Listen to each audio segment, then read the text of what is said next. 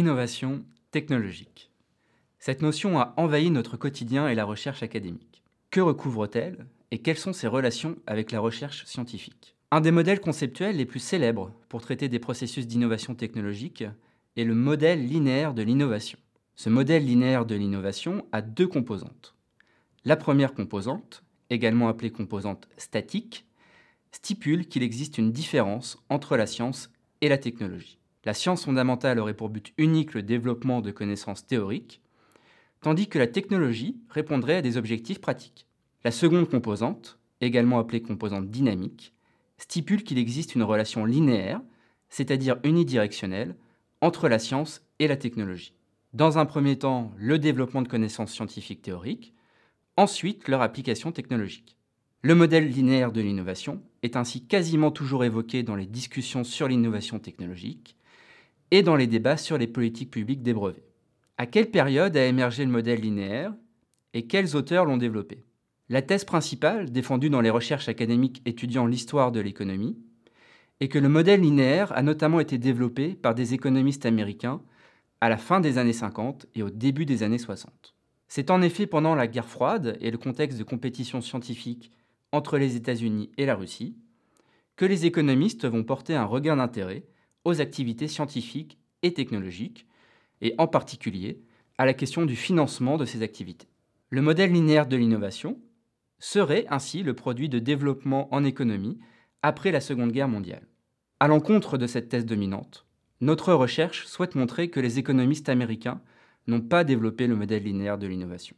En effet, ils s'opposaient dès les années 50 et 60 aux deux composantes, statique et dynamique, de ce qu'on appelle aujourd'hui le modèle linéaire. En effet, dès cette période, les économistes mirent en avant le caractère flou des frontières entre la science et la technologie, ainsi que l'existence de relations causales non seulement unidirectionnelles, mais également circulaires entre ces deux notions.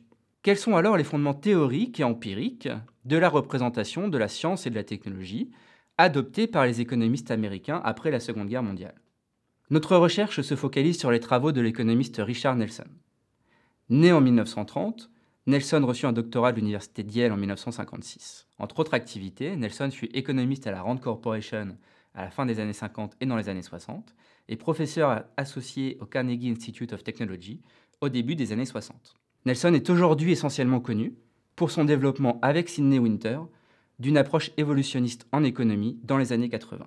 Notons que Winter était également économiste à la Rand Corporation à la fin des années 50 et dans les années 60. Nelson est aussi l'un des pères de l'économie de l'invention dans les années 50 et 60. Trois de ses contributions sont particulièrement notables sur la question des liens entre science et technologie. En 1959, Nelson publie The Economics of Invention, A Survey of the Literature. La même année, il publie un article fondateur, The Simple Economics of Basic Scientific Research, Enfin, en 1962, il publie une étude empirique et historique sur le développement du transistor par les laboratoires de recherche de Bell Telephone, intitulée The Link Between Science and Invention, The Case of the Transistor. Cette étude sera publiée dans un ouvrage collectif intitulé The Rate and Direction of Inventive Activity, Economic and Social Factors, dont Nelson sera l'éditeur. Dans ces deux articles de 1959, Nelson adopte la composante statique du modèle linéaire, mais rejette la composante dynamique. En effet, selon Nelson, certaines inventions ou technologies nouvelles peuvent se développer sans, ou en tout cas avec peu de fondements scientifiques préalables. Par ailleurs, Nelson note que la science stimule l'invention et réciproquement. La contribution de Nelson de 1962 marque un tournant dans sa réflexion sur la nature des liens entre science et invention. Dans cette étude sur l'histoire du développement du transistor, Nelson va désormais également critiquer la composante statique du modèle linéaire. En effet, Nelson montre dans cette contribution que la recherche fondamentale n'a pas nécessairement pour objectif unique le développement de connaissances théoriques, mais peut également se développer pour répondre à des problèmes Ainsi, les travaux de Nelson montrent que les économistes adoptaient, dès la fin des années 50 et le début des années 60, une représentation bien plus complexe des liens entre science et technologie que celle décrite par le modèle linéaire. Nelson soutenait donc qu'il existe une relation causale circulaire entre la science et l'invention.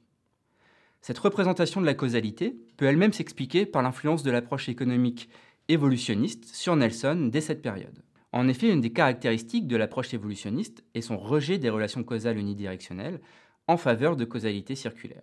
Le contexte institutionnel de Nelson dans les années 50 et 60 est ici fondamentale.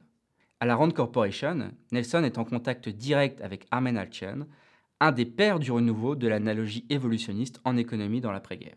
En outre, Burton Klein, un autre économiste présent en même temps que Nelson à la Rand Corporation, introduisit Nelson et Winter à l'approche évolutionniste de Joseph Schumpeter.